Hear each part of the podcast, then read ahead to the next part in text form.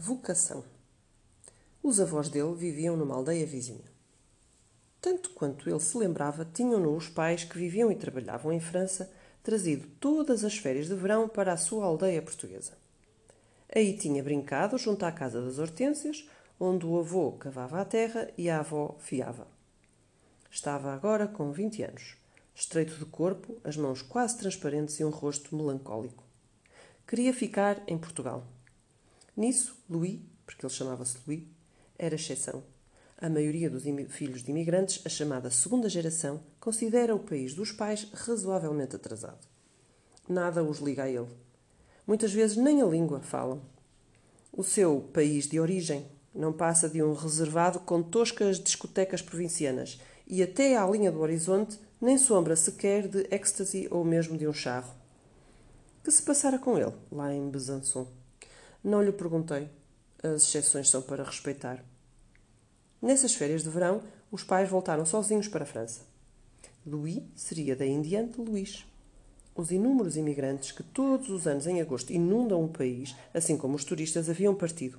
As aldeias retomavam o seu ar de abandono e preparavam-se já num remanso para hibernar. Vez por outra, Luís fazia-nos uma visita e passava connosco uns dias.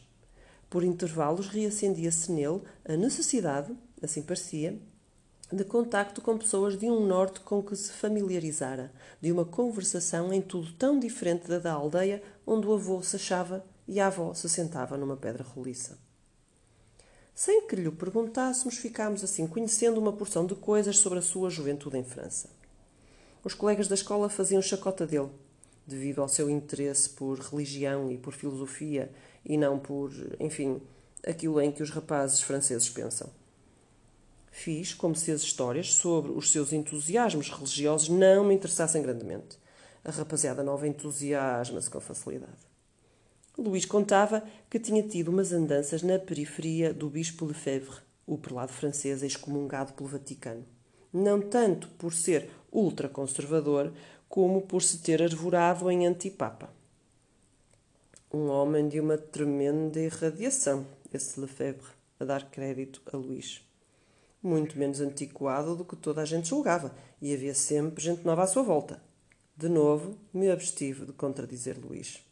A rapaziada nova também se entusiasma com facilidade pelas coisas erradas. Para mais, Luís tinha umas sobrancelhas cativantes e as orelhas eram-lhe tão frágeis como as mãos. Quaisquer perguntas sobre o passado e os motivos dos seus atos iriam tornar-se imediatamente, num pensador compulsivo como ele, pesadas como um fardo. Iriam meter-se pelo chão antes de poderem elevar-se nos ares.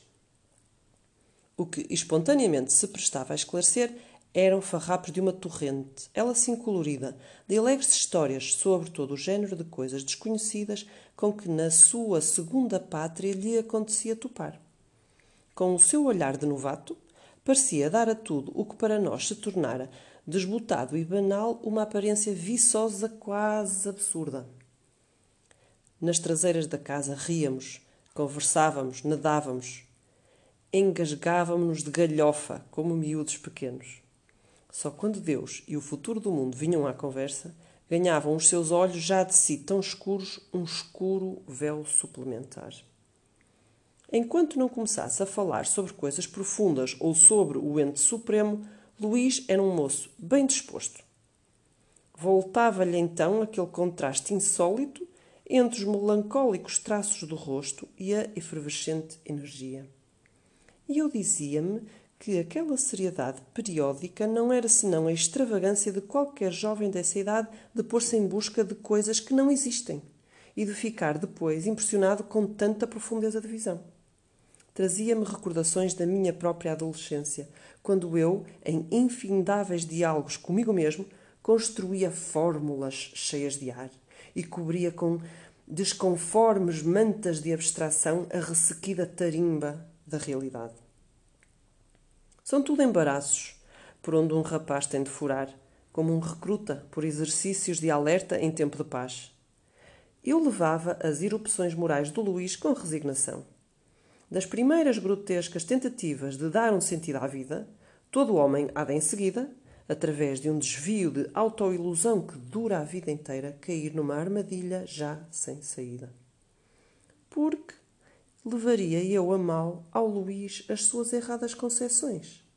Elas haviam de empalidecer por si mesmas. Para mais, eram largamente compensadas pelas suas explosões de alegria. Nessas alturas, ajudava na cozinha. Corria com travessas do fogão para o terraço e, pelo caminho de volta, enchia os serões de fim de verão com largos risos e terrenos mexericos. Em tais momentos, revelava-se mais ajuizado do que quando imaginava ter juízo. Nessas alturas, dançava e trauteava as canções que punhamos a tocar. De qualquer disco que acabava de sair, ele sabia logo as letras de cor. Aí estava um segundo contraste insólito: que o mesmo jovem pudesse ser tão folgazão e da sua época e ao mesmo tempo tão jarreta e poerento em matéria de religião. Sim, o Bispo Lefebvre, fóssil dos fósseis, continuava a ser o seu ideal. Os anátemas e diretivas conservadoras desse santo homem repetia-as ele com a mesma precisão e assentimento que as últimas letras de canções sobre droga, sexo e Nova York. Este contraste comecei até, por fim, a achar-lhe graça. O prazer vinha sempre ocupar a frente da cena.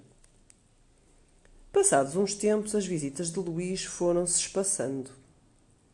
Veio um período em que nem sequer apareceu mais.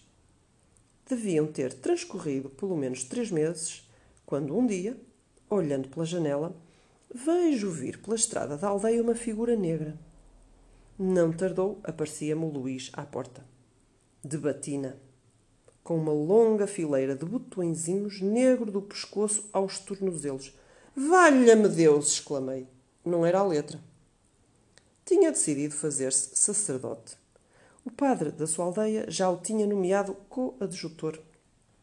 Até tivera já, uma vez ou outra, oportunidade de substituí-lo. Ingressaria brevemente no Seminário Maior de Coimbra, onde seria oficialmente instruído nas subtilezas da sua vocação. Foi nesse instante que eu tomei a decisão de prestar um serviço ao tentador deste mundo e de dar o meu contributo à degradação da vida eclesial. Tudo, de novo, no maior dos asseios, evidentemente amargura ver como um moço, ainda antes da força da vida, troca os seus jeans, o seu blusão e a sua camisa descontraídos e de marca cara por uma batina. Arrependia-me de ter tomado o coqueteio de Luís com Deus e com severos rituais como uma veleidade, e, sobretudo, de nunca ter correspondido mais do que com um encolher de ombros e um sorriso divertido ao seu entusiasmo pelos segmentos mais reacionários e sectários do catálogo eclesiástico. Toda a gente, não era? Tagarelava sobre a viragem dos jovens à direita. Uma geração jovem de Amsterdão a Paris e de Enchapelle a Lisboa. Teria descoberto de novo os valores de regras, fidelidade e tradição e, portanto, eu pensara, cá para mim, deixa andar.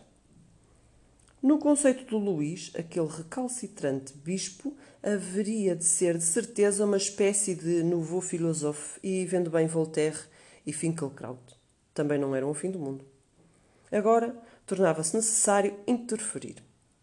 Uma sorte, o Luís vir agora com mais frequência visitar-me.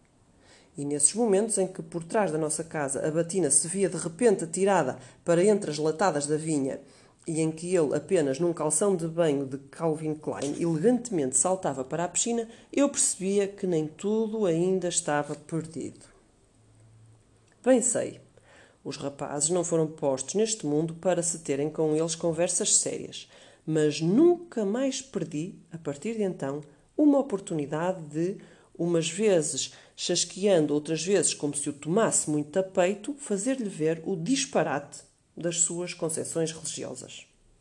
Eu tentava pôr a nu, por trás da máscara do seu ídolo, o rosto verdadeiro. Pintava-lhe diante dos olhos cenas apocalípticas.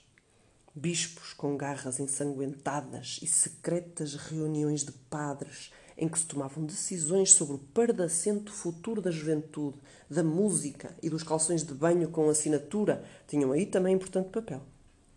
Não, não tinha visto as coisas ainda por esse lado. É verdade que ele voltava a pôr a batina, mas eu sabia que de cada vez acabava de ganhar um milímetro de terreno. Era agora uma questão de não desistir. Quando calhava precisar de ir a Coimbra, ia de quando eh, em quando vê-lo.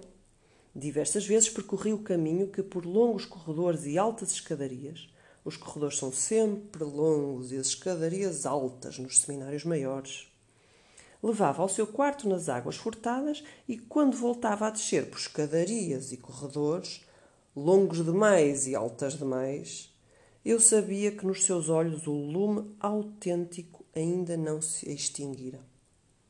Começava até ouvi-lo já queixar-se da umidade do edifício, do ensino enfadonho e burocrático, e do facto de os padres o trazerem a ele, moço francês, sempre especialmente debaixo de olho. Certo dia, Luís havia partido. Nas águas furtadas estava agora um tipo macilento, borbulhas na cara, que recurvado sobre si lia o breviário. O padreca atrás de um postigo, a quem num dos longos e altos corredores pedi informações, só me soube dizer que esse rapaz se tinha ido embora. Definitivamente. Não sabia quando, nem porquê, nem para onde. Isto passou-se há já uns anos. Outro dia, parou-nos à porta um carrito vermelho. Saíram dois moços, todos muito pipis. Era o Luís. Vinha com um namorado. Estavam a morar num andar em Leiria. Felizmente ganhavam bem. O namorado era cantor e fazia ouvir a salas cheias a canção ligeira portuguesa. Repertório de folclore e, por vezes, até já com letra própria. Luís, esse, dava francês e jazz ballet numa escola secundária em Leiria traziam consigo um cãozinho que dava pelo nome de Hobby. Enfim, eu tinha feito o que podia. Eu sou a Eva e estas são as minhas leituras. Foi o capítulo 21 de Um Almoço de Negócios em Sintra.